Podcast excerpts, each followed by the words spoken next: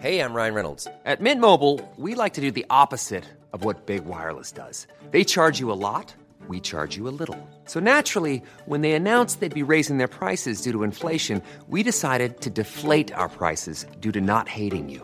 That's right. We're cutting the price of Mint Unlimited from $30 a month to just $15 a month. Give it a try at mintmobile.com slash switch. $45 upfront for three months plus taxes and fees. Promo rate for new customers for limited time. Unlimited more than 40 gigabytes per month. Slows. Full terms at mintmobile.com.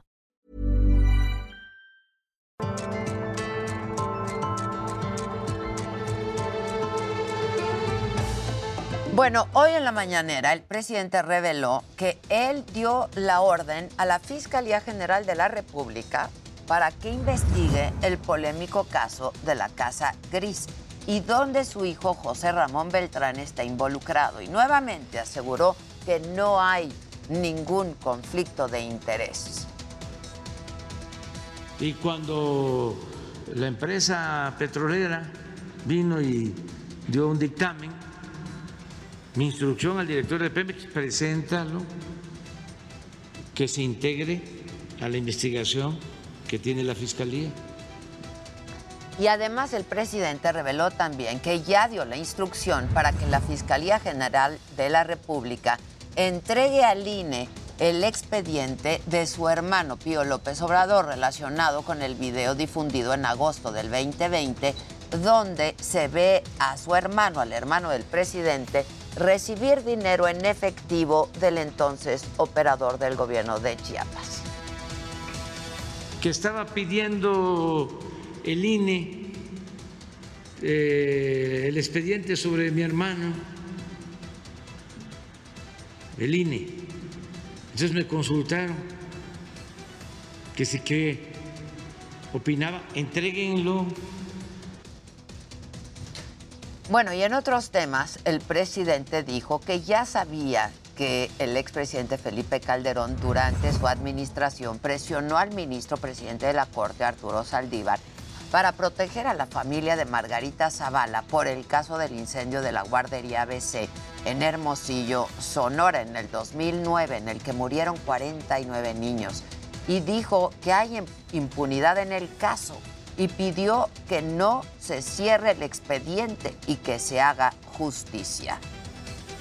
Es evidente que hay impunidad, que se protege a los que tienen influencia. Eso es lo que queda de manifiesto y ojalá nunca más vuelva a repetirse. El presidente volvió a hablar de la revocación de mandato y otra vez descalificó al INE y acusó a los consejeros electorales de violar la ley porque dice él que no va a haber casillas suficientes para votar este 10 de abril. Dijo incluso que atentan contra la democracia en México. Imagínense, va a haber municipios en donde no van a instalar una casilla. Y sobre el caso de Ucrania, el gobierno de México está preparado para los efectos económicos que pueda traer el conflicto de Rusia contra Ucrania. El presidente destacó que si aumenta el precio del gas de importación, se echarán a andar las plantas de energía que no requieren gas y evitar el aumento en los precios de la luz. Y volvió a manifestarse por la solución pacífica de las controversias y esto fue lo que dijo y esperemos que eh, pronto se normalice la situación en Ucrania, que haya diálogo y se resuelva esto. Además, no queremos la guerra en ningún lado, en ninguna parte, no queremos que la gente sufra, no queremos que la población civil sea afectada. Bueno, eh, sobre el conflicto en Ucrania, les quiero presentar un detalle que nos ha llamado la atención. Estas imágenes son de los dos últimos mensajes del presidente de Rusia, Vladimir Putin. Uno fue el 23 de febrero, tiempo de Rusia, en el que Putin hablaba sobre una salida diplomática al conflicto de Ucrania. Mientras que en el mensaje de la madrugada del 24 y a tiempo de Moscú anunció la operación armada. Bueno, en los dos mensajes, con muchas horas de diferencia, un día y otro día, un día de diferencia, Putin vestía igual, estaba en el mismo lugar. Y esto ha hecho pensar, ¿no? Eh, que en realidad, pues la decisión ya estaba tomada, que había grabado los mensajes al mismo tiempo, en el mismo momento. Son imágenes, pues ahí las podemos ver todos en la misma oficina, vistiendo el mismo traje, llevando la misma corbata. Y esto no es que haya llamado la atención nuestra y de nuestra producción, sino también la de pues mucha gente en Estados Unidos. Y bueno, en lo último que ha pasado en Ucrania, esta mañana Rusia tomó el control del aeropuerto internacional de Antonov. Esto en la ciudad de Ostomel, a 30 kilómetros de la capital de Kiev. De acuerdo, eh, la capital que es Kiev. Y de acuerdo con el Ministerio del Interior de Ucrania, hubo un asalto aéreo con varios helicópteros rusos. Además, decenas de soldados ucranianos habrían muerto según medios internacionales. Y sobre este tema, eh, le hemos pedido y vamos a contactarnos vía Zoom con eh, Rodríguez Santibáñez. Ella es internacionalista, hemos hablado con ella en otras ocasiones. ¿Cómo estás, Iliana? Buenos días. Hola, muy buenos días. Adela, un saludo a ti, a todo tu auditorio. Pues, ¿cómo estoy? Preocupada porque muchas personas piensan que aunque el conflicto es alejado de este continente, eh, no va a pasar nada, pero ya estamos viendo cómo se disparan los precios en los granos, por supuesto los cereales, y también en el tema del gas y el precio del barril, que hoy alcanzó eh, a 105 dólares el precio del barril. Entonces sí hay consecuencias para todo el mundo con esta guerra. Sí, sin duda. Eh, decíamos que superó los 100 dólares por barril, ¿no? El petróleo, los granos, etcétera. Y yo siempre he dicho, Ileana, que nada nos, nada nos es tan lejano ni, ni nadie nos es tan ajeno, ¿no? Entonces, este, pues esto tiene que ver con todos. ¿Qué puede pasar? Acabas de expresar, la, acabas de expresar lo que es la globalización. Muy bien. Muchas gracias. Supongo que no has dormido mucho, ¿no? Como nos pasó a muchos siguiendo las noticias en todos lados de lo que estaba ocurriendo allá. Este, pues, ¿cómo, ves esto y cómo prevés la respuesta de Estados Unidos, ¿no? Y pues de los aliados de Estados Unidos. Bueno, hay muchos temas de interés aquí. El principal es toda la contradicción del Estado ruso de respetar el derecho internacional público, siendo miembro del Consejo de Seguridad, uno de los 15 miembros, pero de esos 15, uno de los cinco miembros permanentes, un verdadero desacato eh, Vladimir Putin justamente hoy, esta madrugada, ha todavía arremetido y dicho que lo hace con base en el artículo 51 de la Carta de Naciones Unidas, que es como la puerta del infierno, porque la Carta de Naciones Unidas es totalmente pacifista y lo que previene es la paz y la seguridad mundial, pero ese artículo 51 abre la puerta a la legítima defensa. Y en el último renglón, que ese que Vladimir Putin cita este día, habla precisamente de que cuando hay amenazas a la paz, puede haber una intervención, pero también habla del proceso ante Consejo de Seguridad que él no ha seguido. Está en paralelo sesionando el Consejo de Seguridad cuando ya se está realizando esta intervención. Lo que tú comentabas al inicio de haber atacado el aeropuerto, que no está precisamente en la cuenca de Donbass y es un objetivo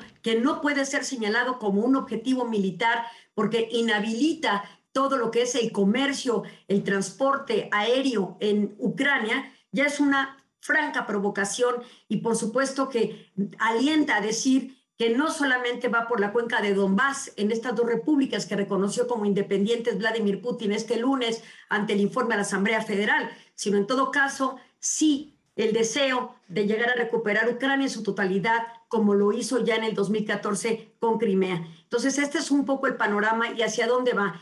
Se están abriendo varios frentes, Adela. Por una parte está el proceso de intervención directa que estamos viendo, pero por otra está sesionando precisamente el Consejo de Seguridad. En otras partes están tratando en, Europa el tema diplomático de Ginebra y la presión de las sanciones es muy importante, porque estas ya no solamente van orientadas a unas cuantas esferas de la jerarquía rusa, sino incluso a miembros de la familia de Vladimir Putin, eh, bancos que proveen de dinero al Banco de la Defensa rusa. Incluso, por ejemplo, ahora que tú presentabas estas dos imágenes de Vladimir Putin contrastando la ropa, el día y el contenido, bueno, pues también hay que decirlo, se emitió una sanción para el jefe de Russia Today, el jefe eh, hacia Estados Unidos o habla inglesa, habla en inglés, todo ese medio que traduce las noticias rusas ya también fue condenado el jefe de, de ese noticiario. Entonces vemos ya sanciones mucho, muy severas. Em, por supuesto, uno de los grandes descalabros para Rusia es que Alemania haya dicho ya no vamos con el gasoducto que atravesaba el territorio de Ucrania desde Rusia a Alemania. El Nord Stream 2 se suspendió. Este tiene un costo de 11 billones de dólares. Eh, es una cantidad monstruosa y que se detenga y se paralice, por supuesto, es un golpe económico para Rusia. Pero Rusia sí tiene en jaque al mundo, porque efectivamente es uno de los principales proveedores de gas natural hacia Europa, suministra el 30%, pero además es uno de los grandes proveedores de cereales y granos en el mundo. Así es que va a generar una inestabilidad. Hoy ya vimos caídas de bolsa, eh, aumento del petróleo y una serie de situaciones que por supuesto van a afectar las cadenas productivas de suministro a nivel mundial. Ya Brasil, por ejemplo, empezó diálogos con Estados Unidos para también aliarse en temas de producción de trigo, maíz y soya, que son de los grandes em, eh, productos que, agrícolas que produce la propia Rusia. Entonces, ¿hacia dónde vamos? A que Rusia definitivamente quiere que eh, Estados Unidos y sus aliados, los miembros de la OTAN, abandonen totalmente la, la, periferia o la frontera limítrofe a Ucrania y se alejen de esta para poder pacificar a la región. Un argumento muy tramposo por parte de Vladimir Putin es el que se está cometiendo un genocidio entre la población de Donetsk y Lugansk que declaró como independientes. Eso lo dijo cuando Olaf Scholz se presentó el lunes pasado eh, a negociar con Vladimir Putin y este mencionó que se estaba cometiendo un genocidio. La prensa no prestó atención a eso, pero cuando él mencionó ese vocablo, atrajo la justificación perfecta para invadir esta región y darles el reconocimiento. Estos dos estados que él reconoce no tienen la capacidad de sostenerse internacionalmente hablando como entidades independientes. Así es que no nos cabe la menor duda en que estas dos pasen como Crimea a adherirse a Rusia. Y el temor es que luego se apropie de toda Ucrania. Oye, eh, Iliana, y, eh, por eso Estados Unidos eh, ha hablado de un ataque por parte de Rusia, de Putin a Ucrania, un ataque premeditado, ¿no? A pesar de, tú hablabas de vocablos, esto de premeditado, han insistido mucho en, este, en Estados Unidos el premeditado porque pues pareciera ser que uno era su discurso y otro pues lo que ya estaba planeando, ¿no?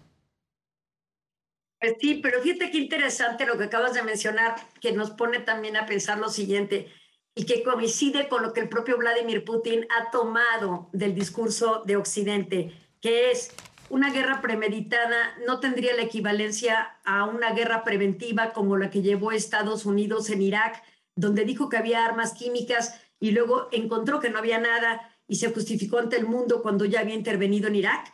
Entonces, aquí lo que tendríamos que estar em, considerando precisamente es que eh, unos y otros se atacan sin ver lo que han construido y hecho de este mundo. Pero ambos han establecido después del 45 y la Segunda Guerra Mundial la construcción de un derecho internacional público en el que ellos han contribuido y ahora lo están desacatando. Estados Unidos en varios periodos de la historia después del 45 y ahora Rusia que se justifiquen las acciones de lo que hizo Estados Unidos en el pasado. Entonces, también parece que hay poca moralidad y una gran hipocresía por parte de estas dos potencias, que finalmente actúan a su conveniencia.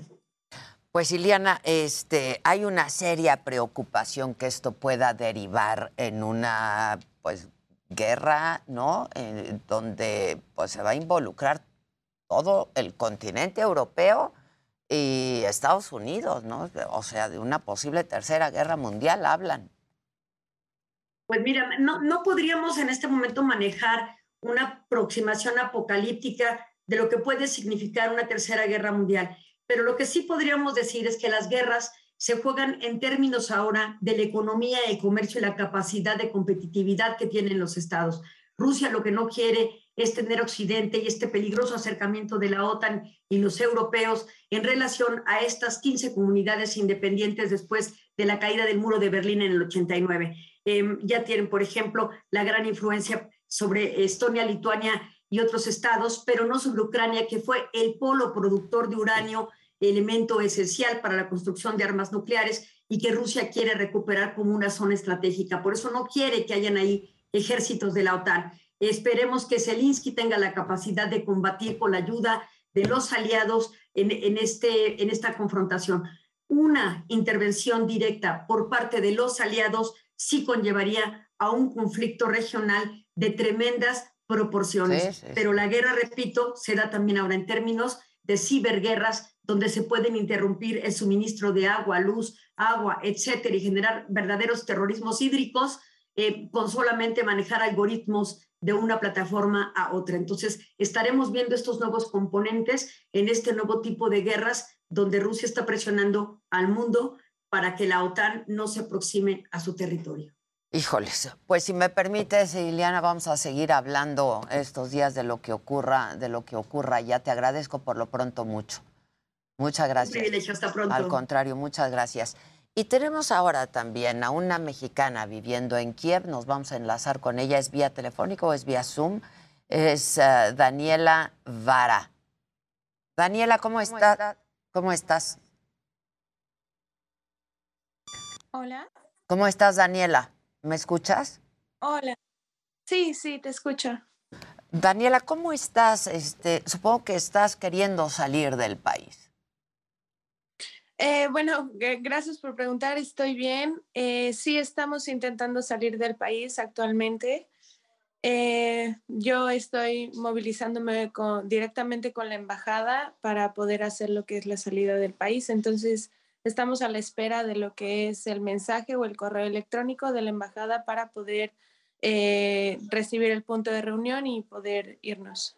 Este, tú estás junto con tu marido, entiendo, ¿no?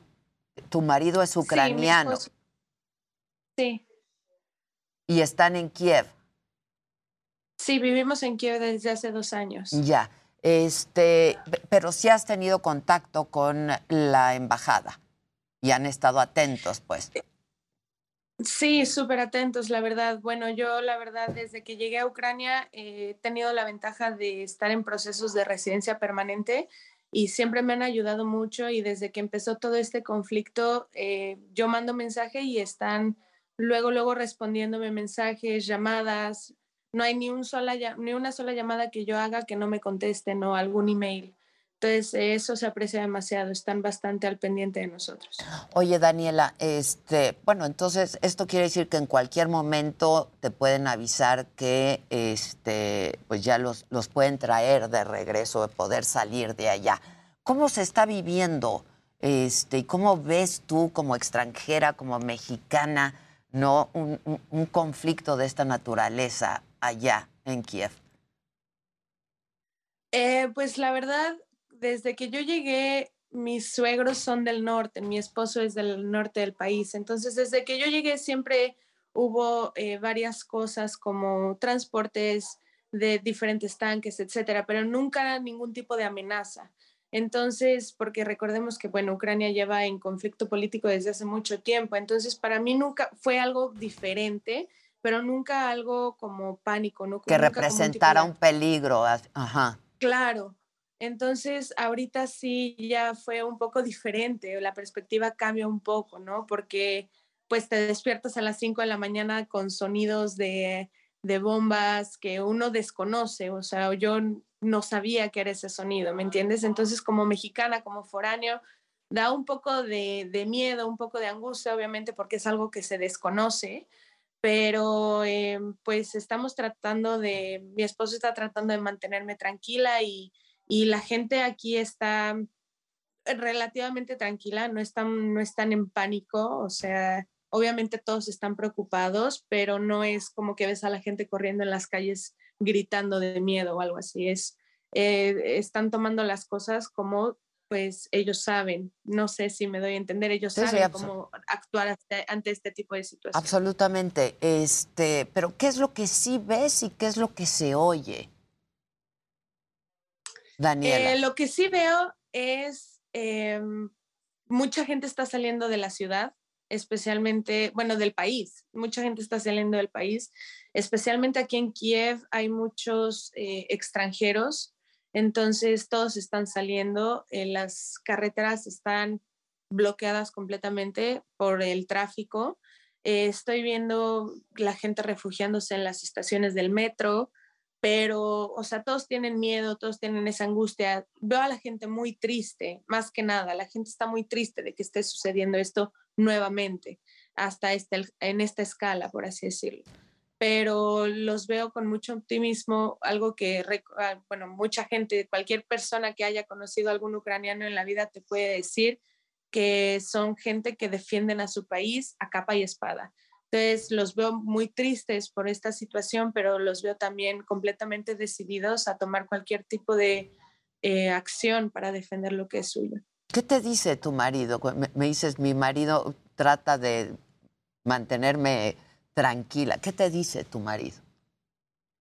Pues eh, más que nada, em, también esto es nuevo para él. O sea, la guerra realmente empezó en Ucrania cuando él era niño. Entonces, em, pues es relativamente nuevo para él, pero intenta tranquilizarme lo más posible, como em, todo va a estar bien, o sea, se intenta movilizarse. Si, por ejemplo, ahorita todavía no tenemos el punto de reunión con la embajada, entonces él está haciendo lo posible para buscar trenes, autobuses, taxis, está intentando hacer lo posible para mantenerme a mí tranquila, a mi familia en México tranquilos, porque obviamente eso es algo que también preocupa, ¿no? Constantemente estoy todo el día recibiendo llamadas, mensajes, y entonces eso él ve que me afecta, me preocupa, me angustia, entonces él intenta hacer lo más posible para tranquilizarme, o sea, palabras, intenta hacer lo más posible, buscar formas de salir, em, diferentes tipos de planes, soluciones. ¿No están encontrando formas de salir, Daniela?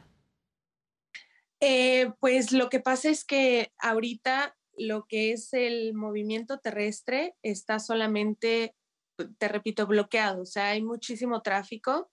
Las, las carreteras aquí en Ucrania son relativamente pequeñas. No es como una carretera en México que son tres, cuatro carriles. Aquí son de dos carriles las carreteras. Entonces, este, están muy lentos los, los, los tránsitos terrestres.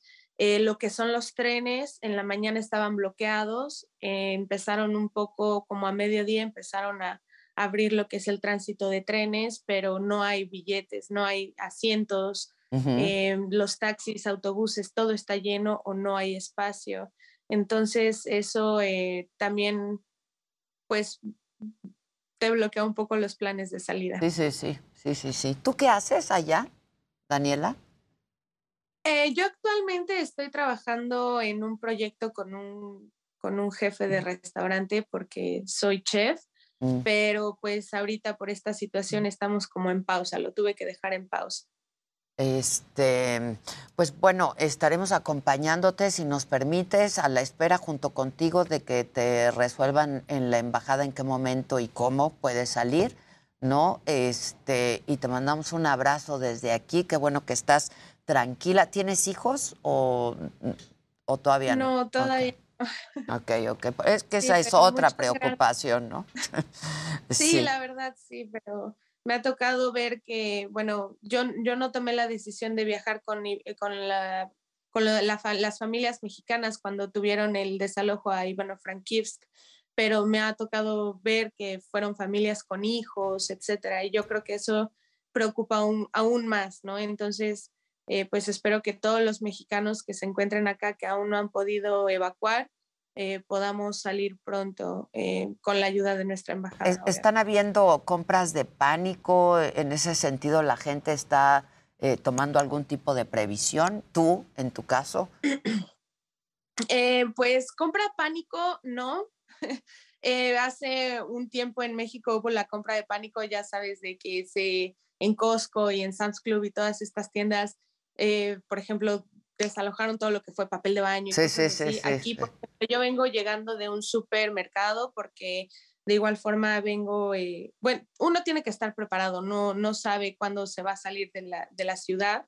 Entonces, eh, la gente aquí está comprando eh, paquetes de ramen, mm. comidas enlatadas, aquí venden mucho comida enlatada como puerco enlatado, como tipo el atún, pero diferentes tipos de carnes, pollos, puerco. Entonces, la gente está comprando bastante racional, o sea, no... Mm, agua, agua en exceso. No estoy viendo que la gente compre más de lo que necesite. Entonces, eso también eh, ayuda. O sea, yo ahorita fui al supermercado y todavía... Encontraste. Y todavía encontré cosas para mí. Entonces, eh, están haciendo sus compras, sí, pero nada excesivo, irracional. Pues ojalá esto tenga una salida pacífica y que muy pronto nos cuentes que estás haciendo tu, tu, restaurante de fusión México-Ucrania. Te mando un abrazo. Estaremos muy atentos. Gracias, Daniela. Gracias. Gracias. Gracias, buenos días. Hacemos una pausa, regresamos con mucho más aquí.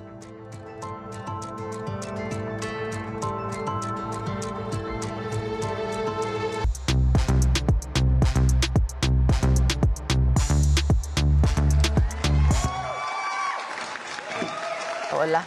Hola. Buenas. Ahora sí que no nos hemos visto. Perdón, estuve ocupada.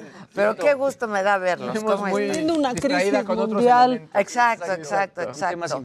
Bueno, pero sobre esto que, que comentamos, pues tú tienes un macabrón. Está macabroncísimo. Vamos con lo macabrón, ¿no? Y ahora vamos con todos ustedes. Venga.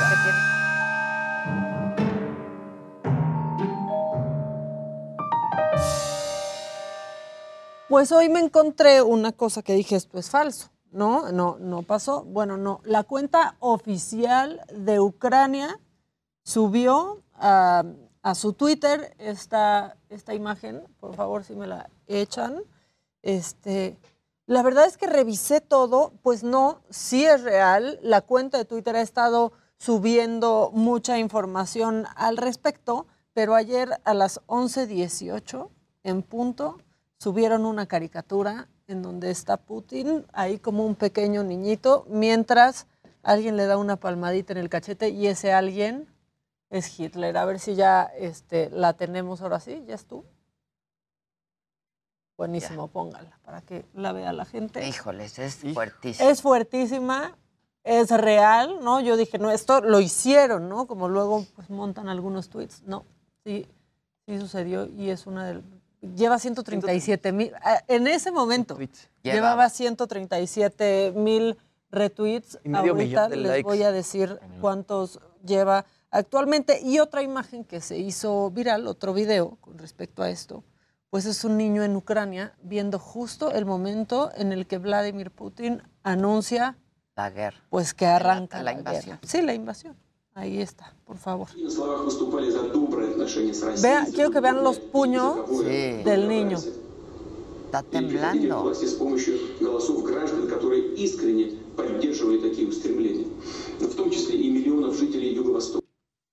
Pues ahí está la imagen. Estoy metiéndome justo a la cuenta de Ucrania para ver pues, cuánto... Tiene 261 mil retweets ahorita. En este momento. 261 mil retweets y 726 mil likes. Está cañón. Pues sí. sí. Sí, sí, Está fuertísima esa imagen. Está fuertísima, ¿no? Y esta es la guerra y eso lo va a poder este, pues, platicar mejor Luisito, pero con redes sociales. y donde vamos a ver imágenes. justo estaba yo pensando, ahora voy a platicarlo con Luis cuando decía Ileana, la, la internacionalista, va a ser una guerra cibernética. Exacto. ¿No? Ahora, súmale ese ingrediente. Sí, porque además también en, todo momento ha habido acusaciones muy fuertes contra Rusia con respecto a todo el, ataque cibercriminal.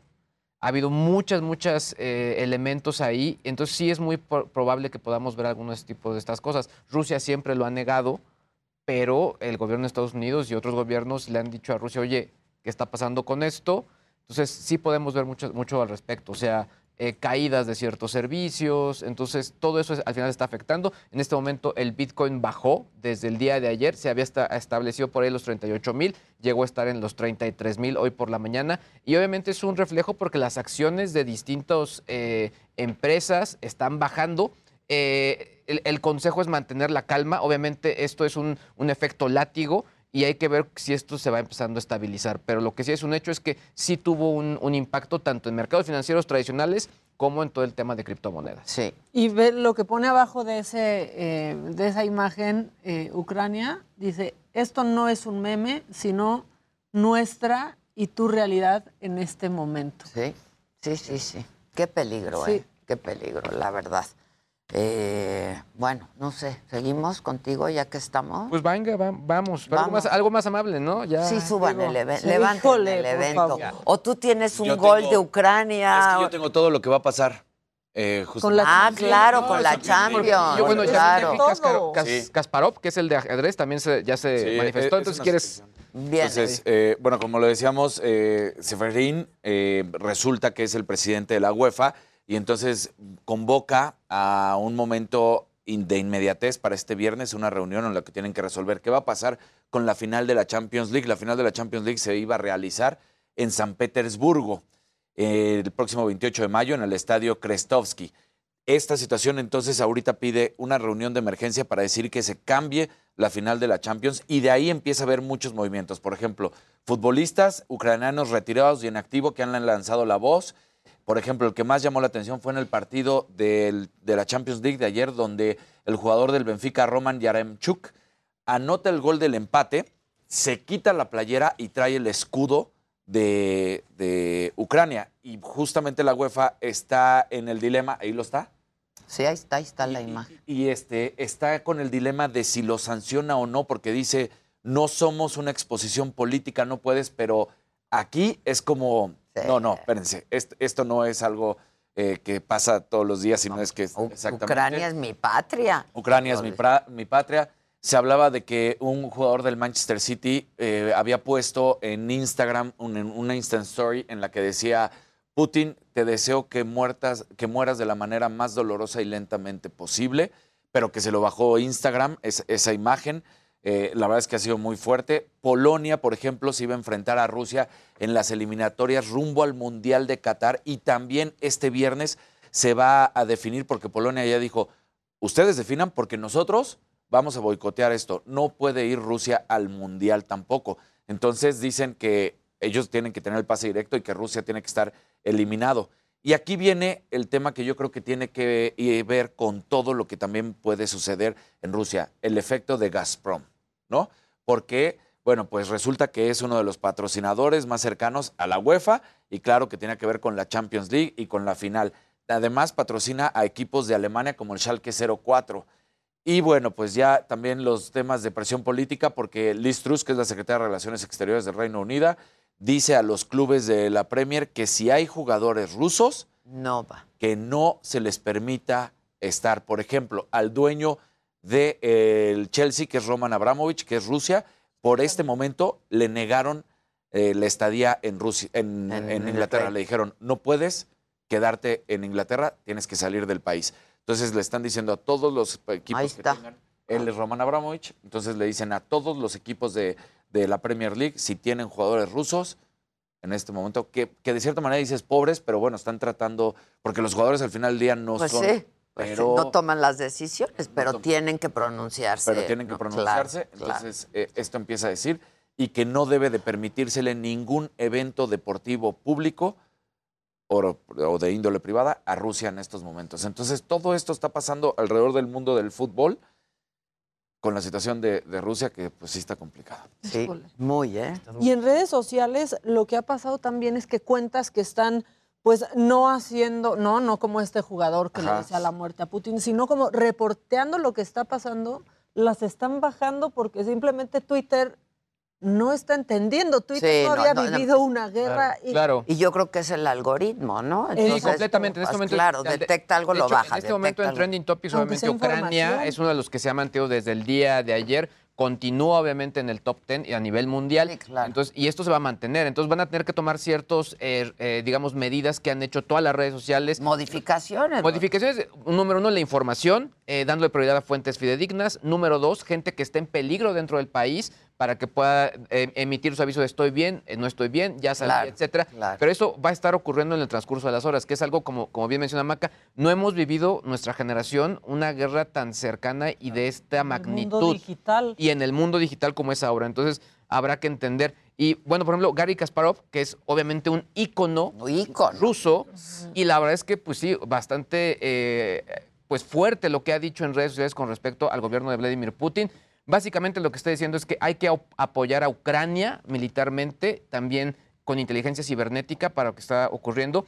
E incluso, pues está, la verdad es que bastante molesto diciendo, tendríamos que apoyar para dejar en bancarrota a la máquina de guerra de, Putin, e incluso también apoyar a, que todas las representaciones en- de Rusia en, en los distintos países, pues bueno, tengan algún tipo Ahí de... están de sus sanción. recomendaciones, ¿no? Básicamente- ahí van mis Ahí van, recomendaciones. y de Dejen hecho- de decirme que tenía razón. y ahí Exacto, y porque lo puso desde el 2014. Sí, sí, sí. Es, es- es- es- es un histórico. Ya me, también me puse en contacto con empresas rusas. Hay, hay varias muy importantes. Está Yandex, que es uno de los buscadores más importantes que por la cantidad de usuarios, eh, digamos que se, se vuelve vital también para tomar en cuenta. No han emitido algún comunicado. Kaspersky, que también es uno de los antivirus más importantes, me dicen, estamos obviamente preocupados con lo que está ocurriendo. Sin embargo, a nivel empresarial, son empresas que desde hace varios años han tratado de separarse del tema político y tratando de, de verse como empresas globales. Sin embargo, Pues de yo, pronto, pues, no, no, no puedes yo estuve, abstraerte. yo estuve en Moscú con ellos y pues obviamente, pues exacto, no se puede no te puedes abstraer. Jamás. claro. Entonces sí será importante también ver qué es lo que está ocurriendo, ¿no?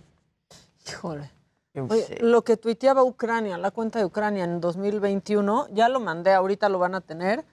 Tipos de dolor de cabeza, ¿no? Hacía este meme que es muy famoso, que ahí se puede ver. Putin. Migraña, hipertensión, estrés, vivir junto a Rusia. Sí. Toda la cabeza pone, ahí está.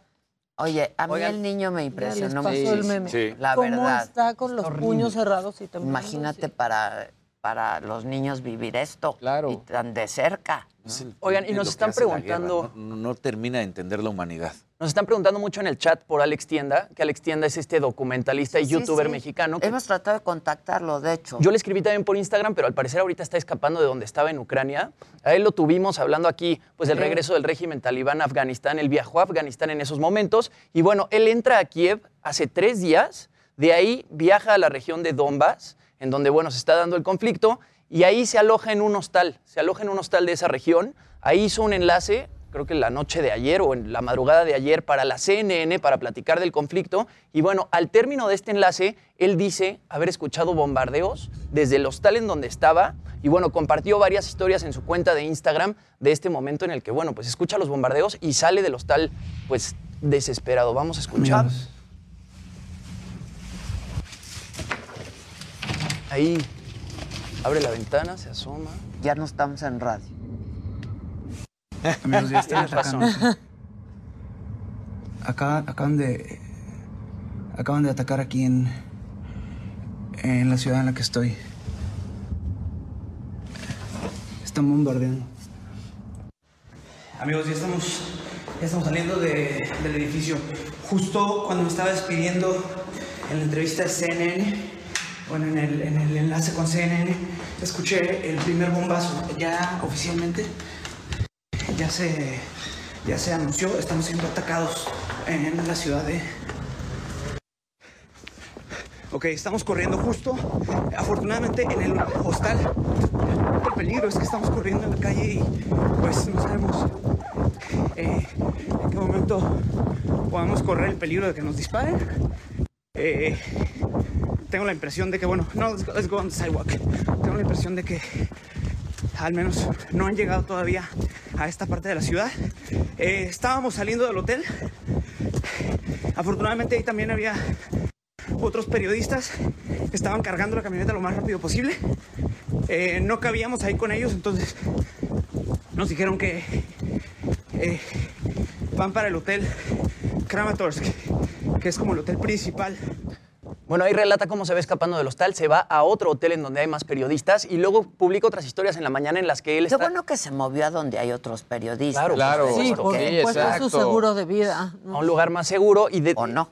Pero Pues sí, qué bueno pero- que pues, te- bueno, ya en, es- en equipo. en en- equipo, claro. En la claro. mañana él publica otras historias en donde está tratando de retirar efectivo del banco para poder escapar de ahí. Y después sube otras historias en las que ya está a bordo de un coche con un chofer ucraniano y bueno, se está escapando de la región de Donbass. Ahí lo estamos viendo. Dice, comienza el escape, misión salir de Ucrania.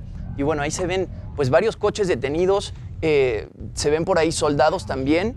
Después de esta sube otra publicación que dice, seguimos avanzando hacia el oeste. En la radio se escucha un mensaje del presidente explicándole a la población que oficialmente ya estamos en guerra.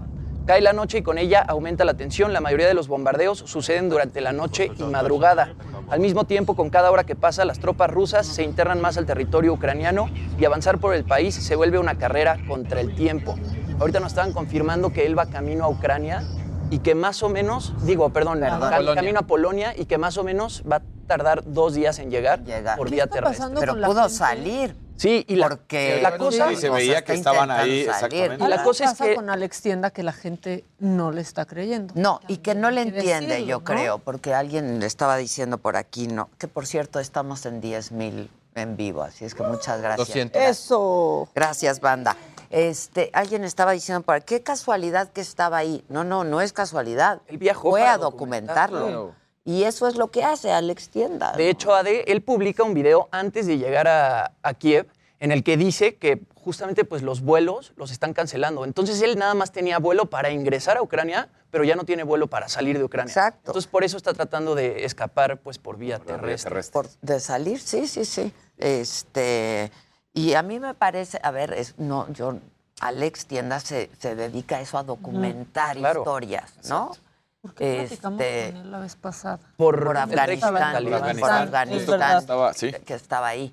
Este, Lo están criticando mucho porque no es reportero de guerra como A ver, a ver, a ver, oficial. a ver, a pero hizo un enlace Es con un la cuate CNN que ayer. está do- claro, blogger, claro. O sea, Es un blogger. ¿Qué hace a un periodista? Vamos a entrar en un debate ahí Claro, no, ocioso y, estéril, ¿no? Él está reporteando, pues a eso se dedica, eh, pues él documenta lo que ve. Claro. Y eso es, y eso es lo que hacemos los reportero, reporteros y los lo periodistas, dijo ¿no? vez, Porque sea, qué debate tan ocioso de, quién es periodista y quién no. No, Y además en el aquí sea, y el ahora, él está ahí, No está donde está ocurriendo la información. Claro. Y nos puede dar una mejor vista de lo que está Por- pasando. pero por supuesto. Y además, si uno Y entra a hay su que canal de reconocerle YouTube, su trabajo, ¿no? Y si uno entra al canal de YouTube y ve cómo arma los videos y cómo arma las historias, Lo hace es muy lo mismo bien. que hace cualquier Pues periodista, claro. cualquier reportero. Pues eso es lo que hace. Documenta lo que está pasando y eso hacemos los reporteros, Así ¿no? es. Documentar y consignar lo que está pasando. Y ¿Qué él en su caso lo hace de primera mano. Está ahí. Alguien está diciendo por aquí, Loret, pues seguramente, que no sea hipócrita, dicen aquí, ¿por? Este, Por Dios, te dicen, no seas por hipócrita, Dios, por Dios, no- no a ver, sé la por recapacita. Este, eh, yo creo que Loret está ocupado en otros menesteres ahorita, ¿no? Este, pues, está consignando otros asuntos, pero en una de esas se va, porque, pues porque otra vez, pues es el oficio, él ha estado cubriendo otras guerras y en una de esas, pues se va. No, no lo sé en este momento. ¿Qué ¿Quieres más? reír? Sí, ya nos Todos vamos a levantar. Ahí, le- ahí les va esto. Esto acaba de pasar en Argentina. Resulta que en pleno partido de, la Liga Argentina, bueno, pues en el Racing, estaba la gente en la tribuna y de repente una tuitera empieza a decir, pues alguien que tuitea, no es una tuitera profesional, sino alguien que tuitea, nos empieza a caer polvo. Y dijimos, pues, ¿qué está pasando? Se está desprendiendo tierra de las gradas de arriba, ¿no? Del piso de arriba. Y de repente cae un gol y dice, y cayó más tierra. Y de repente les cae la caja y resulta que le estaban esparciendo las cenizas. ¿Cómo? No, no es cierto. No. No, en lugar de ahí va el agua. Agua- el agua de En riñón. lugar del agua de riñón, Y las así, tal, cenizas. y así tal cual lo pone. De la tribuna de arriba nos espolvorearon con las cenizas de... Saludos a la familia, escribió la aficionada Pues sí, ¿quién Victoria. sabe de quién? Y ahí está. Les llegó el, el logotipo del crematorio. y esto fue entre Dios. Racing y Argentinos Junior. Dios. Y uno de los que también estaba ahí, pues nos fumamos al difunto. Digo, lo utilizó otra palabra argentina, claro. pero dice, aspiramos al difunto. Claro, Entonces, claro. Híjole. imagínate. Yo creo que era un gran apasionado. seguro. ¿no? Oye, o sea, pero el- no apa- o sea, fanatiquísimo. Pero lo pudo haber hecho antes de que arrancara el partido o al finalizar el partido, ¿no? La ¿Qué nos gente pasa eso y pensamos que el popo ya anda echando cenizas? Sí. Oigan, este, ya que me puso el tiro, porque está hablando de deportes, Ok. ¿no? Adele fue a un partido de la NBA. Ok. ¿Me está cayendo esa señora? Fatal. Sí. Vean lo que hizo. Tanto que la Tanto que la, tú sabes de mi amor sincero, o sea, la conexión incluso. Claro. O sea, Adele y yo somos, o sea, siento que somos amigas. Bueno, este, pues se hizo en un partido de básquetbol, la que no se daba cuenta. Y vean las jetas que le hizo a la cámara. Ah, Lo ve. tenemos listo. Se parece a Galilea. Sí.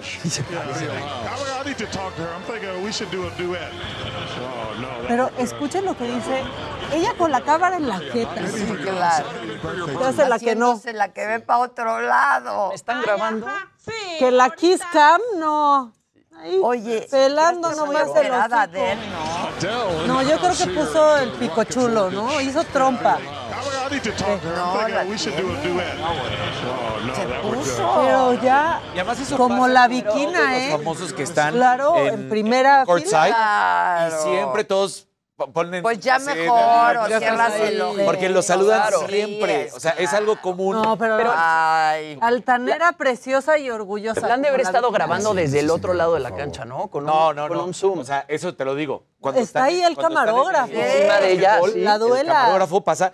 No, no creas que lo trae aquí. O sea, si, te- si está Pero este espacio. pasan. Pero está este espacio. Y pasa la cámara. Claro. Con el camarógrafo. y ni una sonrisita. Nada. O sea, sí lo tenía enfrente. No creas que estaba del otro lado de la cancha. Ya cálmate. Ole, cabrón. Bueno, Oye, me sí cayó se parece cañón a Galilea, ¿eh? Yo también estoy de acuerdo contigo. ¿Con qué se parece? No, que que- está muy operada. Sí, exacto. Sí, Oye, te, re- te regreso el pase nada más. También para- ella. Exacto. que no- Exacto, también. También ella.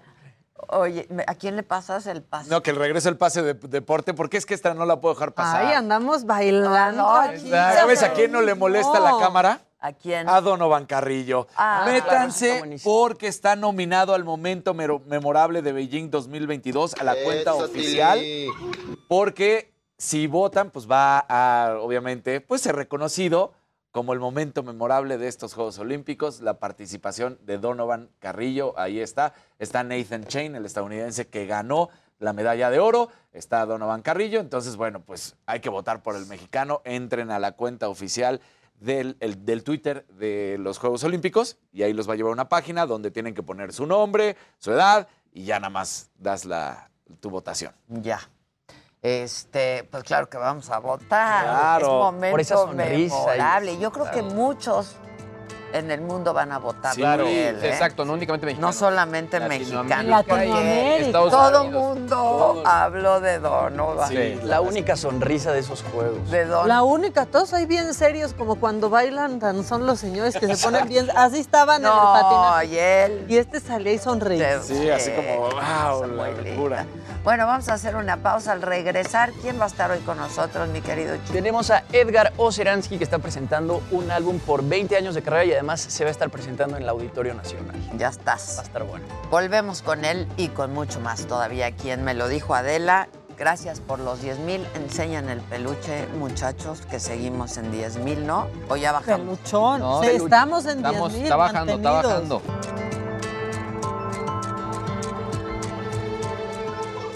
¿Qué tal amigos de Me lo dijo Adela? Tenemos reporte importante desde el Centro Histórico de la Ciudad de México. Está a punto de terminar una manifestación. Se trata de una marcha que realizaron integrantes de la Unión Ciudadana Democrática desde la columna del Ángel de la Independencia hasta el Zócalo de la capital. Han eh, recorrido el Paseo de la Reforma, Avenida Juárez y parte del circuito del Zócalo para poder exigir recursos y de esta manera se otorguen créditos para una vivienda digna. Ya se cerró de manera simbólica las oficinas de gobierno de la capital y en estos momentos esperan respuesta a su oficio justo a un costado de la avenida 20 de noviembre, unos cuantos pasos del circuito del Zócalo. La buena noticia es que queda completamente liberada la circulación de la avenida 20 de noviembre, también del circuito del Zócalo. Solo les pido si van a transitar en próximos minutos en el primer cuadro de la ciudad, hacerlo con mucha precaución por el cruce constante de personas. Por lo pronto, ese es el reporte y regresamos al estudio. Muchas gracias, Gerardo. Gracias, buen Gracias, día. Gracias por la información, buen día. Qué bueno que está liberado, la verdad. Yo tengo un evento por ahí. Este, Que vayan, des- que vayan, por favor. Pero pues como yo, muchísima gente que tiene que ir por allá, qué bueno que está liberado. Levanta el evento, ¿no, compa? A ver, bueno, ahorita traigo pura nota complicada, porque es un día complicado. Pero a ver, Oh. el día de hoy, tú dijiste la imagen del día es natalicio de Steve Jobs. Sí. Y pues bueno, la verdad es que sí, para mí es de mis personajes favoritos del mundo tecnológico. Por, o sea, sé que es muy controvertido, pero sí la verdad es que es de mis favoritos. A mí, el mío también. ¿eh? Y ahora, eh, en Estados Unidos, el Washington Post reportó que empleados de las tiendas eh, de Apple, pues están haciendo algo que realmente molestaría a, a Jobs. O sea, realmente sí estaría ardidísimo. Y de molestar a Jobs, tú sabes mucho. Ah, Luis exacto, porque yo, lo, porque yo lo Exacto. hice. Pero bueno, ¿qué es lo que está pasando? Pues bueno, se están organizando para formar un sindicato, pero para comunicarse están utilizando sus propios teléfonos Android. Eso está. Eso como... Eso está. O dio sea- mucha risa, porque al final los están demandando pues mejores salarios, mejores aumentos, más prestaciones, etcétera, lo que pues di- digamos que los eh, sindicatos apoyan a los empleados, pero estos temen que haya represalias y que los estén espiando. Por eso es que compraron sus equipos Android, no eso sí no dijeron marcas, para poder compartir información, organizarse, estar de acuerdo, etcétera, etcétera, etcétera. Pero sí, el hecho es que lo que ya se hizo público es que se organizan utilizando equipos Android. Me dio mucha risa, Está perdón. increíble. Sí, claro. Claro. Está increíble. No son todas las tiendas, son ocho tiendas en Estados Unidos. Sin embargo, pues bueno, seguro algunos otros tomarán el ejemplo. Pues sí, está increíble. Oigan, ¿Qué y yo creo, yo creo que ayer Luis este, pues vivió uno de estos nerdgasms, como dice él, nerdgasmos, porque se hizo, y, eh, bueno, se hizo tendencia y se hizo viral y se hizo en carne y hueso este meme de los tres Spider-Man Sí. juntos, que bueno, se había hecho tendencia. Hey, I'm Ryan Reynolds. Recently, I asked Mint Mobile's legal team if big wireless companies are allowed to raise prices due to inflation. They said yes. And then when I asked if raising prices technically violates those onerous two year contracts, they said, What the f are you talking about, you insane Hollywood ass? So to recap, we're cutting the price of Mint Unlimited from $30 a month to just $15 a month. Give it a try at mintmobile.com slash switch. $45 upfront for three months plus taxes and fees. Promo for new customers for limited time. Unlimited more than 40 gigabytes per month. Slows. Full terms at mintmobile.com. justamente por la película, ¿no? Que el original realmente pues era de un cómic de los años 60, ahora lo recrean así, aparecen Tom Holland, Tobey Maguire y Andrew Garfield y volvieron loco al fandom de Spider-Man, Eh, suben este meme justamente para anunciar cuándo va a salir la película en servicios de streaming. Tenemos que recordar que, bueno, esta ha sido una de las películas más taquilleras tanto en Estados Unidos como en México en los últimos tiempos. Y bueno, va a salir en streaming el 12, de- el 22 de marzo, perdón, en, a través de HBO Max y en Blu-ray, para quien todavía tenga Blu-ray, se estrena el 12 de abril. Esta es la tercera película ¿Recuerdan más cuando era la novedad? Yo estuve cuando ganó Blu-ray. Nada ¿Cómo más le faltó compartir decir eso? y Laserdisc. Sí. Exacto, en VHS. Sí, minidisc. Qué grueso, ahorita que dijiste Blu-ray, para quien disc. todavía use Blu-ray. Yo, en, en Las Vegas, Nevada, había conferencias de prensa tanto del grupo de HD, DVD como de Blu-ray. Y previo al, al evento este de Las Vegas, por ahí de noviembre, empezaban ya la división entre las, las distribuidoras de cine, que era como parte de la decisión de con qué formatos se iban a ir. Y en enero, justo no me acuerdo si fue Universal o cual, dijo, dejamos HD, DVD y nos quedamos únicamente para Blu- distribuir Blu-ray. con Blu-ray. Eh, corte A, a los minutos mandan un mensaje, un boletín de prensa a los de HD, DVD, se cancela nuestra conferencia de prensa. Y eso fue el clavo en el ataúd. Sí, Y, ahí- y- claro. y la verdad es que ahí a los de Sony les fue bien porque nunca les habían corrido con tanta suerte para los formatos. Claro. Y ese formato lo impulsaba tanto Panasonic como Sony. Sí, les fue muy bien. Está, poca- está increíble el, el, el meme. Está poca Sí, madre, sí. Es que sí está padrísimo. Padrísimo. Está buenísimo. El 12 de abril entonces sale en Blu- en Blu-ray para quien tenga Blu-ray todavía y el 22 de marzo en HBO ¿Quién Max. tiene Blu-ray? ¿Quién Habrá tiene gente. En las consolas de videojuegos se- mantiene ahí el formato nada más. Ya. Pero pues ya con el streaming ya casi nadie usa yo- discos yo, para ver ¿Sabes cuándo he metido un Ni para CD De hecho, Ni para jugar de hecho, así fue como ganó en un principio eh, la PlayStation al Xbox. Porque ofrecían Blu-ray dentro del PlayStation. Sí, no, es que incluso. eso me acuerdo, o sea. de hecho, Claro. El Xbox vendía su Se- unidad servía, claro. de DVD Sí, para que- y después ya la- el nuevo formato ya corría a Blu-ray. No, pues Blu-ray. aquí estamos demostrando que ya todos vamos, pero para el cuarto shot. Ah, Menos Jimmy. Menos Jimmy. el Jim. Y Jimmy nos escucha como en plática de tío, así de, a Sí, ver, cuéntame exacto, más. güey. A ver, dime más. Si va a llegar a contarte. No, y hoy se pusieron a hablar en la mesa de los Sí, de algo, Blu-ray. sí, de algo que se llamaba Blu-ray. Rarísimo. Del rayo azul. ¿qué es eso? Exacto. ¿Qué quieren reírse? ¿Quieren reírse? Sí. ¿Quieren macabrones de risa? Sí. Por favor, porque esto sucede cuando sabemos que ya mañana es viernes. Es que ahora sí que ya viene el viernes, pero ¿a qué costo? O sea, ni hemos festejado que ya es jueves, que ya viene el fin de semana. no, no, no, no. ¿no? Pero este niño sabe que mañana es viernes y es hora de que lo sepamos nosotros también, para También, a alivianarnos ver. un poquito. Eche. Ay, qué lindo. Bueno, lo que es. Ternuritas. Así estamos todos eh, y así como hay niños felices, pues está este que acaba de conocer la Friend Zone. Y también está en un partido de tenis. Ando muy, muy sí, muy pasándote, deportiva, muy ¿eh? pasándote el Sí, tiro sí, a gol. Así pasa. Emma, will you marry me? Emma Ruduquescu, que es la tenista inglesa. Y Emma nomás voltea y dice, ternurita. Tiene que ser tu hijo, Casarín. claro. ¿Quieres que reciba ese pase? Sí, No, Pues de- espérate, es que este está buenísimo y me lo Ah, mandó. bueno, va. Me lo mandó la señora de la casa. Ah, no. La neta es eso. que eso, eso mata todo. ahí, sí, ahí sí se acabó el pase. ¿Ves qué tal? Ahí, muerte súbita, fatality. Bueno, es que qué tan padre es que su mamá los visite en la chamba, aunque estés grabando y tu producción te vaya a molestar toda la vida. Esto sucedió en Ohio y en Ohio se quedó el reportero. Ajá, con la en madre. Ohio, pero Mira, está padre. Está buenísimo. This is my mom. Hold on. Ah, I'm trying to work right now. You over there calling my phone. This is D'Angelo. You can say hi. And don't be holding up traffic because you got cars Está behind you. increíble. Está pero- bueno. ¡Ay, baby! Ay, pero es divino. Miles Harris. Pero además yo haría lo mismo. ¿Cómo? Te vi perfecto. ¡Claro! Ya no te enojes, pues es tu mamá, no te enojes. No, o sea, pues está un- estás interrumpiendo. Le estaba dando risa, ¿no? O sea, no estaba en vivo, estaba grabando, pero Pero igual, Sí.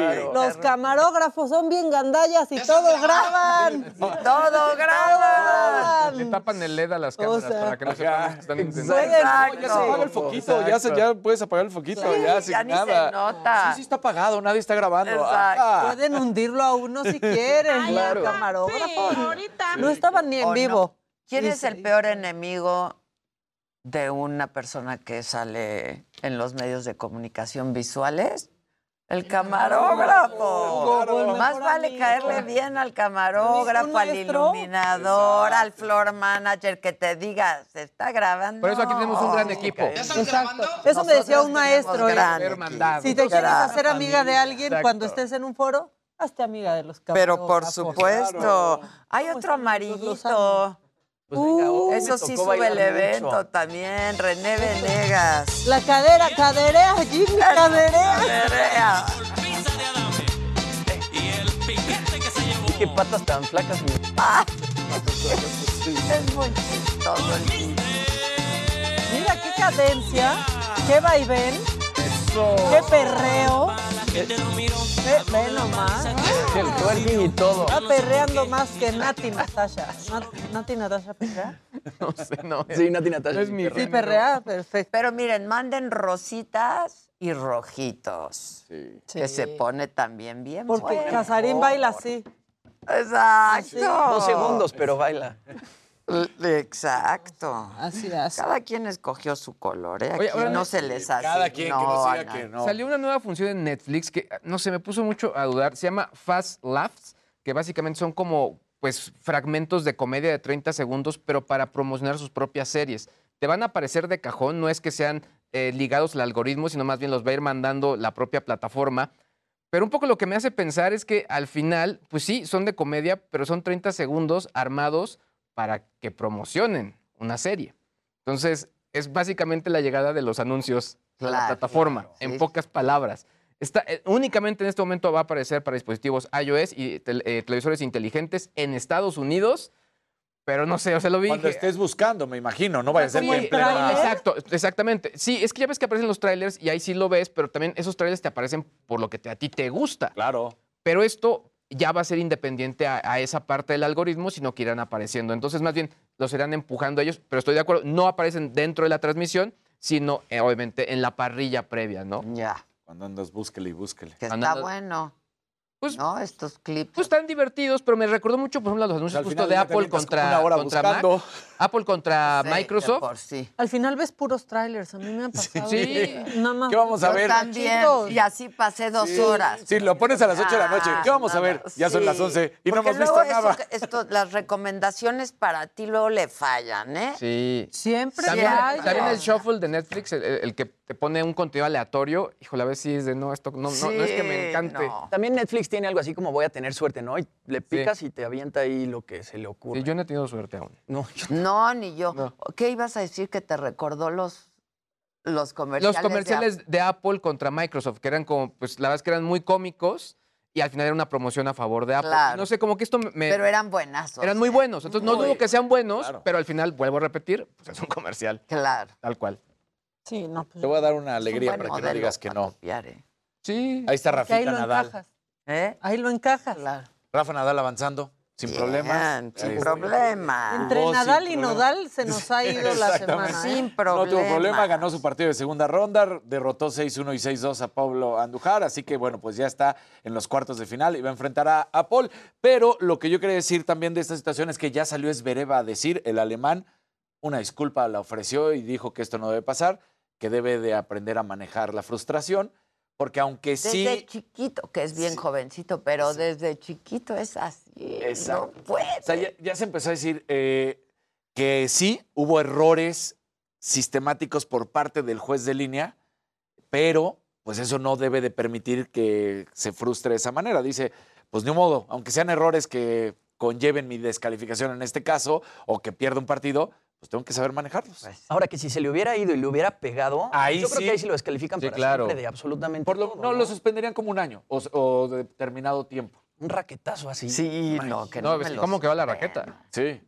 No, y además de que Sí, juez lo la regaló al niño. Lesiones. Claro, El juez lo demandaría por lesiones y aparte lo suspenderían. Ahora, lo que sí, así como ah, yo luego digo una cosa y digo otra, Casarín, por ejemplo, hizo muy bien el apunte porque en muy pocos lados dijeron de cuando entrega la raqueta, porque todavía traía el coraje, entonces le iba a agarrar a alguien y la quita para dársela al niño. niño. Pero sí, pero eso, eh, en muy pocos lados lo apuntaron eso. Está ¿eh? muy bueno. Sí. Oiga, Sarín tiene un ojo. Un ojo. Exacto, Un ojo. Exacto. Ahí está. Ya te lo de- reconoció Luis. Gracias. Exacto. Que sacarnos un reconocimiento. Oye, porque luego dicen aquí que si no se caen bien ustedes y que si se Ah. pelearon y que no, se llevan requete bien. Así son bien.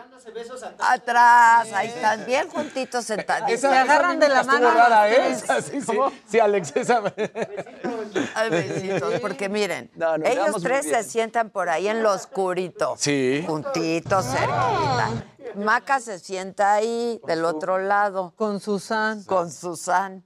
Pero estos muchachos tres, los tres terrores. Luis G.I.G. de repente ya se empieza a desaparecer, ¿no? Luego se va a mi lado, Luis. Pero, Ah, G. pero sí, es por porque- tema de salud. ¿Quieres saber por qué su se va Luis. G.G.? Porque de repente hace un shh, porque nos calla. Entonces, Claro, ahí Luis está dice, su "Que- lugar, que ahí no está su culpen". lugar. Ahí está su Ahí está quip. su, ahí Ahí está. están nuestras. En lo oscurito, se van al oscurito Ahí para al- hacer de las suyas. No, y luego Luis se pasa de este lado, pero por cuestiones, uno de salud y dos de chamba, Sí, también. porque tiene ahí. asuntos ahí con sus... Es que de ese lado se opera. Sí, ahí está. Donde está Susan, Sí. está todo el programa operándose. Los memes se pasan Miren, de aquel ahí lado. Ahí está su saluda, Susan. Mi no, silla vacía. no le hagas a la Adel. No le hagas a la Adel. a ver, haz cara de Adel. Ah, ah, Haz cara de Haz que cara de la Adel. cámara. Pon piquito, pon piquito. Piquito. Mira, eso. Beso, beso. Ahí Eso. está. Oigan, bueno, Ahí se está operando El todo cerebro. Todo, todo. Todo. Nada se detiene aquí. ya que Casarín está hablando de Nadal, yo voy a hablar de Nodal.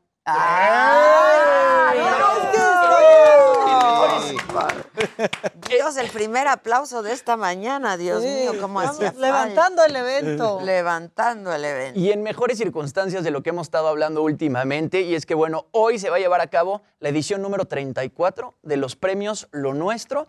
Y, bueno, entre los más nominados están Camilo, está J Balvin y Cristian Nodal. Cada uno de ellos tiene 10 nominaciones. Paulina Rubio va a ser homenajeada la noche de hoy por cumplir 30 años de carrera y además va a tener ahí una presentación especial en México, justamente la transmisión de la alfombra magenta. Es una alfombra magenta, esta no es una alfombra roja. Empieza desde las 6 de la tarde por Univisión y el show va a comenzar a las 8 de la noche. También se va a transmitir por el Canal 5. Y bueno, lo más interesante de esta edición de los premios Lo Nuestro es que van a hacer un homenaje a Vicente Fernández, quien, bueno, falleció el 12 de diciembre del año pasado y es un homenaje que produce Pepe Aguilar y van a estar cantando Cristian Odal, Ángel Aguilar, Camilo, David Bisbal y Grupo Firme. Además, Órale. está interesante, está interesante. Van a cantar. cantaba Bisbal, ¿no? Pues sí, ya tenía un rato. ya Qué tenía un bonito rato se- canta ese. Sí, Sí, Estuvo, en La Voz. Pero en entonces- España. En España, exactamente. Sí, pero de presentarse aquí ya tenía un, un ratito que no. Aquí ganó, o sea, lo conocimos porque ganó. este, Operación Triunfo. Operación Operación Triunfo Triunfo. en España, España, pero aquí lo conocimos cuando ganó y se vino para México. Exactamente, en la Era promoción. un muchachito precioso. Con su novia que era de operación. Con sus chinitos. A mí me pareció, no sé si ustedes, tanto. en su momento, que tenía una voz muy similar, por ejemplo, a la de Cristian. A la de Cristian Castro. En su momento me Ah, parecía que, que tenía una voz similar. Pero canta bien padre, la verdad. Padrísimo. Por la edad también, Sí. que le fue cambiando la voz. y- Bulería, bulería. Bulería, bulería. Bueno, Cristian Odal, Ángel Aguilar, Camilo, David Bisbal y Grupo Firme haciendo homenaje a, a Vicente Fernández van a cantar sus más grandes éxitos. Además, también va a haber participación especial de Pepe Aguilar y Maluma. Y bueno, otra cosa interesante es que va a estar cantando Sting. Va- En Sting va a estar cantando en los premios Lo Nuestro y va a ser una versión en español de su rola For Her Love. Además de él va a estar Laura Pausini cantando su nueva rola La Caja y bueno, un montón de artistas más. Entonces los premios Lo Nuestro hoy en la noche se van a poner bastante buenos. Bien ahí. Ya me pasaron el dato, la doctora. ¿Cuál dato? Fue, eh, Bisbal fue segundo lugar en Operación Triunfo. eh, la ganadora en esa emisión fue Rosa de España. Sí, es cierto. Y nadie se siempre, acuerda. Como siempre, el que la pega es el segundo lugar. Y su novia era Chenoa o esposa o no sé qué haya pasado. o una- Algo así, ¿no?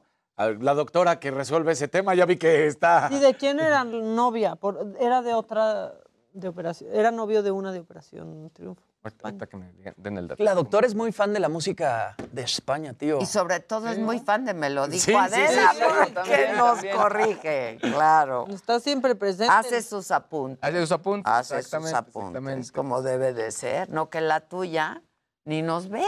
No. No. No, no, no. Bueno, te voy a decir algo. Ayer, ¿Ya parió? Ay, Así no, voy no a ha parido, preguntar no. diario. ¿Ya parió? Ahora ya, es que Ya ya, se anda pasando de tueste. no, todavía no. Acuérdate que la fecha inicial siempre fue entre el 27 de febrero y el 4 de marzo. Sí, está Veinte- fecha. o sea, Tenemos domingo. el dato. A ver. Fue novio de Chenoa, que es Ah, argentina. Ah, Ah, mira. yo les- ahí tenía. El Pero, apunte siempre sí. oportuno. pero ayer me dijo, me acabo de enterar, así, Ah, porque tuvieron desayuno de tías, Amigas, primas y bla, bla, bla. ¿Que bailan? Le dije, sí, pues es que no nos ves. Y entonces ya me dio el reporte que Luis con el rosita, que Jimmy con el amarillo, que. Maca con el naranja y que tú con el rojo. Estoy tentada a mandar. a mandar el rojo a moverte a bailar. Le dije, pues hazlo, Ya. pues hazlo. Nomás le maraqueas. O sea, No. ¿qué has hecho Sí, nomás ahí? Le dije, hasta, hasta compuso una canción, este, Chavo Rock, diciendo que bailo mal. Le dije, Sí, bueno, pues ni modo. Está padrísima. Ponle mana al rojito.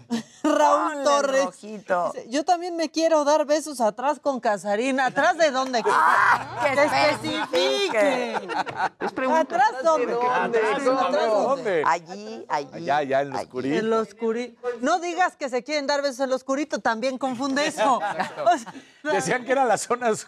El rincón noticioso. Ajá. No intentes ya. Ya, ya, ya, mejor ya no digo nada. sí, ya lo sé. Ya.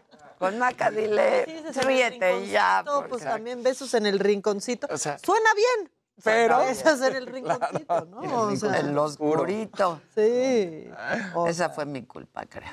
El beso en el oscurito. Ya ves que dicen que el beso en la boca Ya está es cosa pasado. escribió. Sí. ¿Y ahora yo qué? ¿Qué? Que Chavarrock también ya escribió así. ¿De ahora yo qué?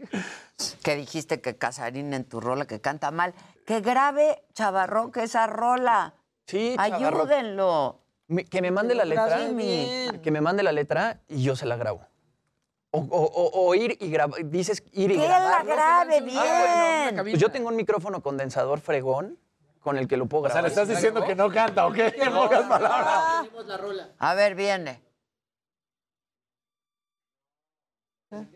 Ah, que la tienen allá. No, pues siempre se ¿Eh? la ¿A tienen. dónde la ¿Qué tienen? desconcierto? ¿Qué tienen y dónde lo Ya- tienen? Ya se quejó Paola, que ella también nos ve diario. Que Eso, que mande un rojito, un naranjita, algo, mana, algo.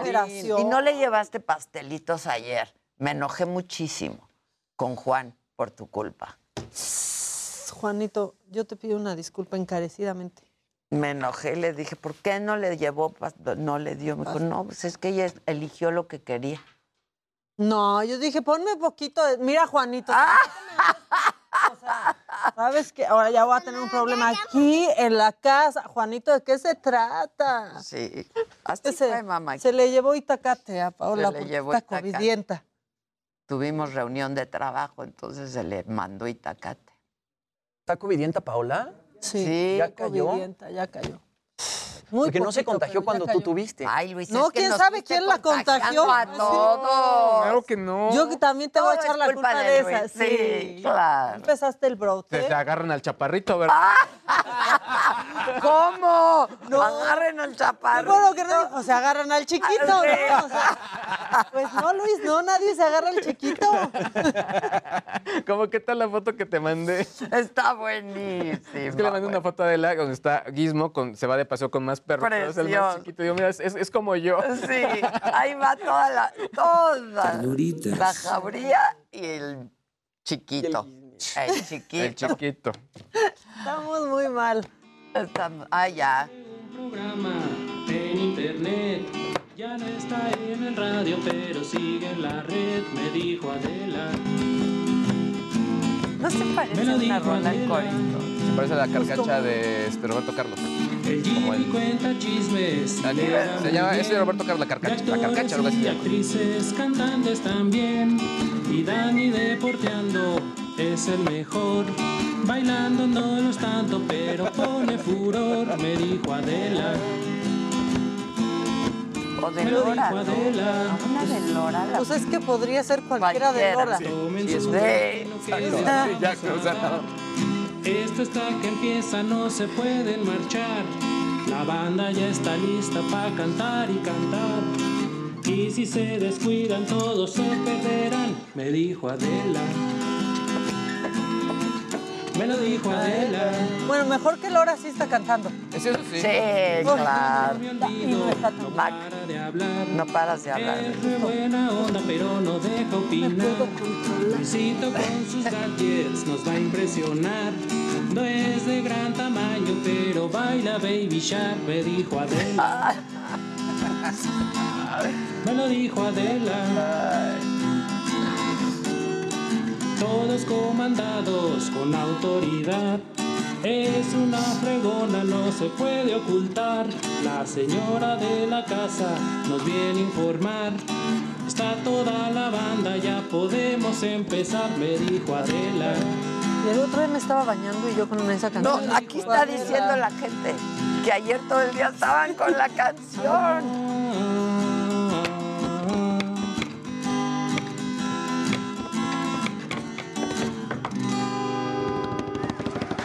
Bien, chavarrón. Me están preguntando que si me viene el pulso de la República el lunes. No, ¿qué dijo? ¿Qué dijo Chumel? ¿Y quién sí la vio? Mucha gente la ve, ¿no? Sí. Mira, ya, Chumel, ¿ya vieron lo que pasó con Chumel ahorita? No, ah, lo denunciaron. Pues sí. Claro, la senadora por Porque Morena. se está pasando unos cuantos Sí, pueblos. porque yo me puse a ver y dije, ¿qué le dijo? Yo creo que Chumel, Chumel, no, Chumel. Así no, Chumel. Ahora sí que así no. O sea, ¿por qué los insultos? No. Si hay otras maneras de poder decir lo que quieres Claro, decir Sí, claro. sin insultar, ¿no? Chumel descubriendo que hay otras maneras de decir lo que quieres decir sin insultar. Es lo que hace si abre su Twitter todo el tiempo. Sí, eso sí. Porque que insulten no es que ya no aguantes nada. Que no aguantas que te insulten. No, no, claro. O sea, claro, punto. No es la, la, la, la de- los- la generación de cristal que no aguanta nada. No, a ver, estúpida, babosa. No, no, no ya, sé qué sea, más le dijo a la senadora. Sí, hay maneras. de Hay maneras más elegantes, de pues. Manera inteligente que también. Y él la tenía, ¿eh? Sí, lo hacía- Sí, la tenía. no sé si Era suya y la dejó ir. Era Como ahora bien lo hacen en vivo y quizá, digamos, no le dan un doble check, sobre todo a la, a la lectura de guion o algo por el estilo, no sé. Rapidísimo, antes de que nos vayamos a corte, nada más anunciar que Sebastián Vettel, el piloto alemán de Fórmula 1, ya anunció que él no va a estar en el Gran Premio de Fórmula 1 de Rusia. Ese es hasta el 23 y 25 de septiembre. Pero dice, pase lo que pase, yo no voy a estar en ese. Y ya Por también... lo que ya pasó. por lo que ya pasó. Y la Fórmula 1 también empieza a analizar qué va a pasar con esa carrera del 23 al 25 de septiembre, ese fin de semana, que es la decimoséptima. Buenísimo. Eh, pues así las cosas. Vamos a hacer una pausa y regresamos. Juan Ignacio Zavala, Rafa Pérez Gay aquí, este, en la mesa que más aplaude. en la mesa que más aplaude. Volvemos, no se vayan.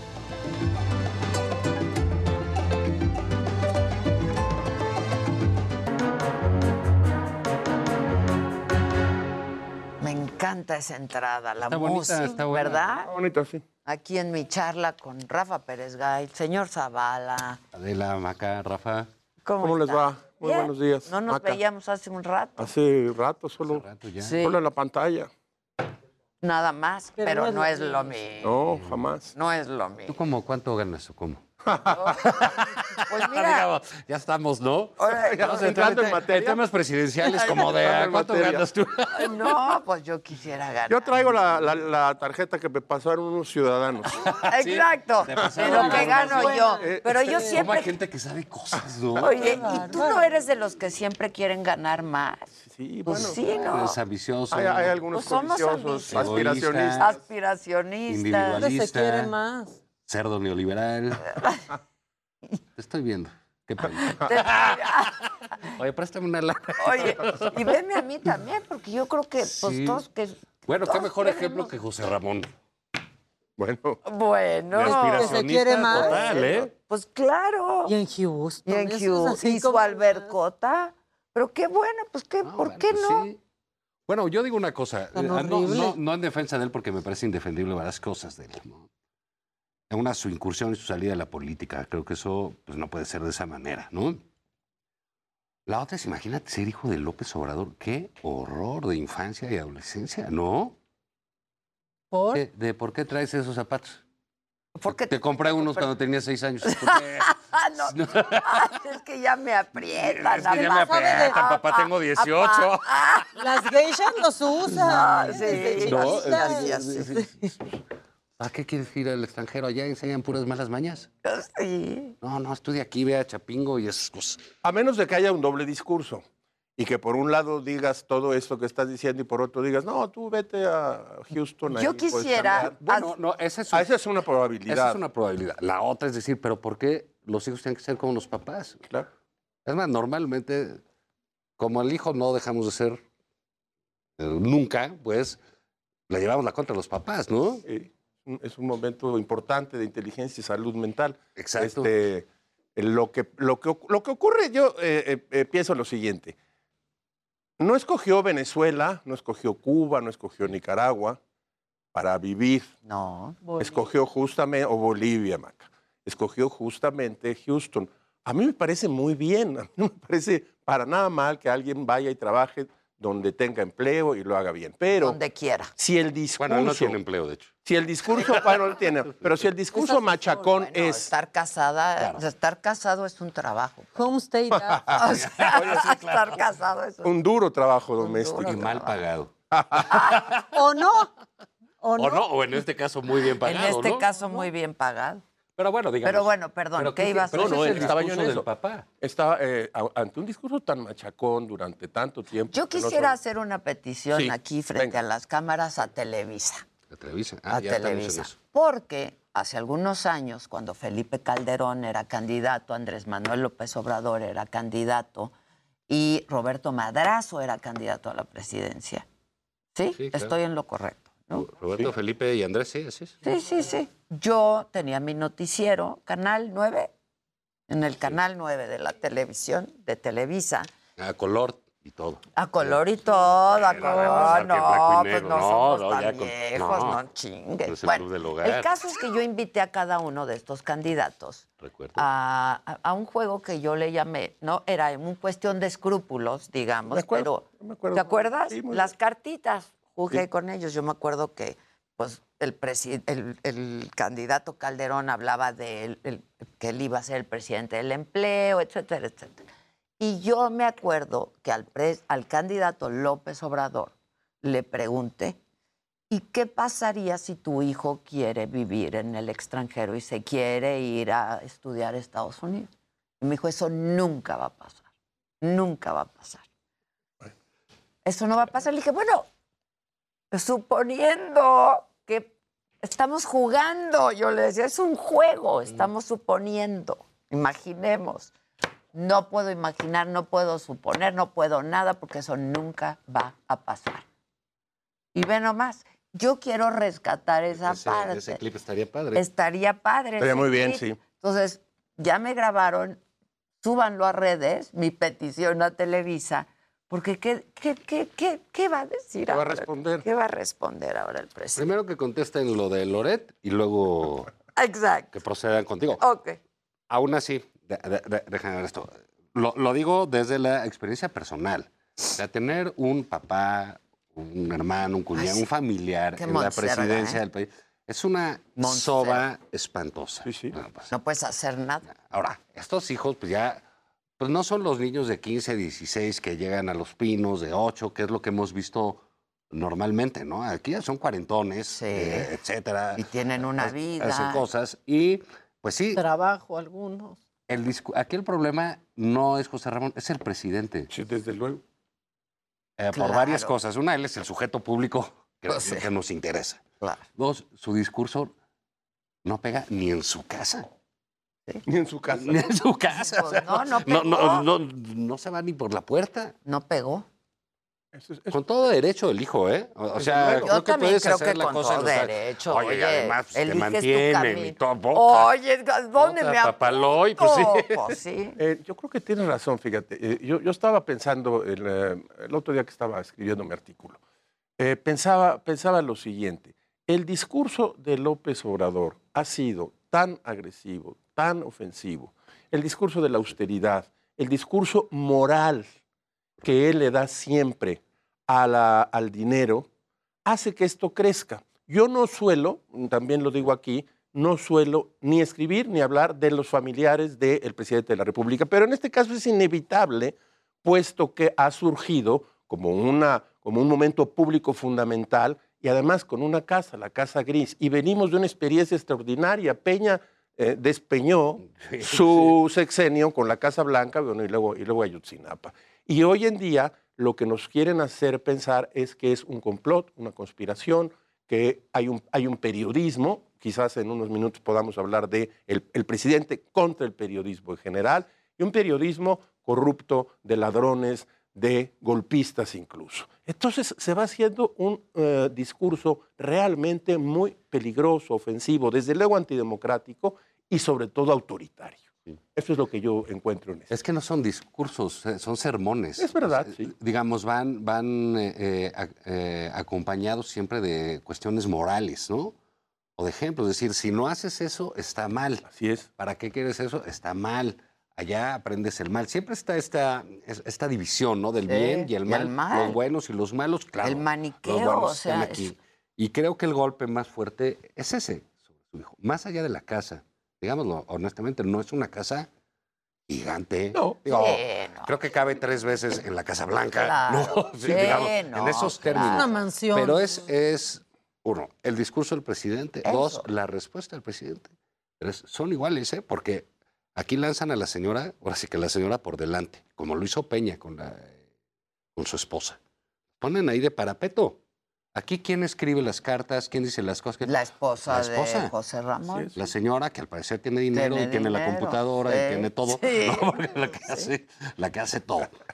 Y ahí viene la, la supuesta cortina de Uma, que me, me- me- me parece interesante, es el pre- que sigue siendo parte de la moral, el presidente contra los periodistas. Contra los que se meten, contra los que investigan, contra los que opinan, Enfurece. contra los que difieren. Y enfureció. En ese momento enfurece. Ya el presidente había tomado desde el primer día una actitud ofensiva en contra, iba yo a llamarle prensa o periodismo, no prensa, sino periodismo crítico, pero vamos a llamarle periodismo, porque el otro es un grupo de aplaudidores, eh, que es un, eh, se le llamaba en mis épocas prensa vendida, bueno, esa ya la conocemos, además de lo que hicieron, que fue una barbaridad, con el Canal 22, con el Canal 14 y con el Canal 11, que si tú los ves es una verdadera desgracia porque es un canal oficial. Bueno, contra el periodismo. Y tengo una hipótesis que les quiero comentar, porque el periodismo, este del cual hablo, ha sido el único realmente que ha criticado a fondo al Pues no hay otra oposición. bueno, la oposición no hay, no hay oposición. Los empresarios, si me lo permiten, desdicen lo que dicen en, en, eh, en privado, en público. Es, están Eh, escondidos. Luego, el Poder Judicial ha sido acosado tremendamente. Los institutos autónomos, salvo muy probablemente con dignidad, creo, el INE, han sido también muy atacados. El TRIFE. Y, eh, bueno, y el TRIFE en El dos o INAI ya salió, o Sí. sea, pero así, digamos, pero han ante sido las muy acosados. claro. Sí, ante y las este sí. periodismo del cual hablamos es el que ha criticado al presidente, lo ha, no solo lo ha criticado, ha reflexionado sobre su desaforado gobierno. Que Cuestiona, que ese es nuestro es trabajo. nuestro trabajo, sí. Cuestionar. Cuestionar, preguntar, reflexionar. ¿de dónde viene esto? Señalar, ¿Cuál es su historia? apuntar, claro, Y el trabajo de él es responder. claro. claro. No, no, eh, eh, no siempre, porque le, pre- no, porque le preguntan unas babosadas ahí, No, porque, no, no, no, porque han degradado hasta las conferencias de prensa. No, no, no. Pero sí siento yo que esa parte de, digamos, de la agresión personal contra los medios, ¿no? porque, digamos, en el caso de, de Aristegui, que eh, Maca conoce bien. ¿no? Sí, muy bien. O sea, Te agradezco. eh, es, es una, Zavala. es una cosa... Rafa, Rafita Pérez Galo. qué honor, qué gusto. Qué placer tenerte aquí a mi lado, a mi ladito, Rafa. Pero, pero es personal, o sea, es, es, es- es Con una nombre cosa y apellido, Violenta, es- exacto, ¿no? Luego está este... eh, Y este él es- dice que no es personal. Por No, bueno, es absoluto. Claro es que es personal, personal. presidente, hombre. Y en política las cosas son Son personales. personales, ¿no? Y él está contestando una cosa personal, porque es su familia. No, no, no, no puede... No se puede Y hoy desfasar salió de y ahí. dijo, les dije, les dije que no era verdad. Y estoy absolutamente cierto que no hay un conflicto de interés, se los puedo asegurar. Así lo dijo, lo dijo hoy. Pero mira, palabra, pues, ¿por contra qué no nos, demás, ¿por ¿no? qué no sale José Ramón y me dice y nos dice, aquí está mi contrato de arrendamiento y aquí están mi- mis pagos de cada mes, mis recibos de pago de cada mes. Ahí se acaba el problema. Pero Adela, volvemos a la, a la anécdota que nos acabas de contar cuando eh, llevabas este programa. Eh, vamos de momento a hacer a un lado el conflicto de interés. ¿Cómo va a explicar el presidente, después de tantos años, que su hijo vive en una casa lujosa en Houston, en Para Estados Unidos? lujosa, sí. Quitemos eso. Ahí, ahí no hay modo de que se quite de encima algo que se llama mentir cada uno de los días y tener una doble moral. Eso no tiene explicación. Entonces él dirá, pregúntenle a él, ya es grande. Bueno, pues se le preguntará en su momento.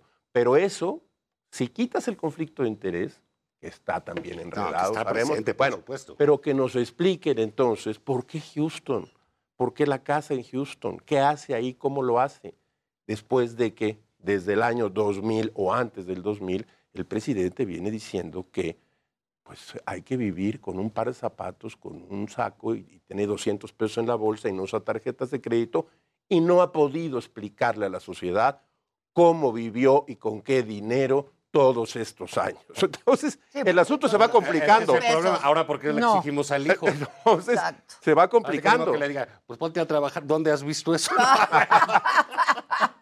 ¿Dónde Pues, aprendiste? Oye, tienes razón, ¿Dónde pues sí. aprendiste? Pues sí, le estamos exigiendo al hijo lo que no puede dar el papá. ¿No? Y yo, yo, yo creo más, digo, o sea, lo que nos salga con la novedad que es parte de una invasión a Houston, ¿no? Este, que se está recuperando. Con Estados Unidos nuestro, ya, y ya con estamos en el pleito. Blinken y con...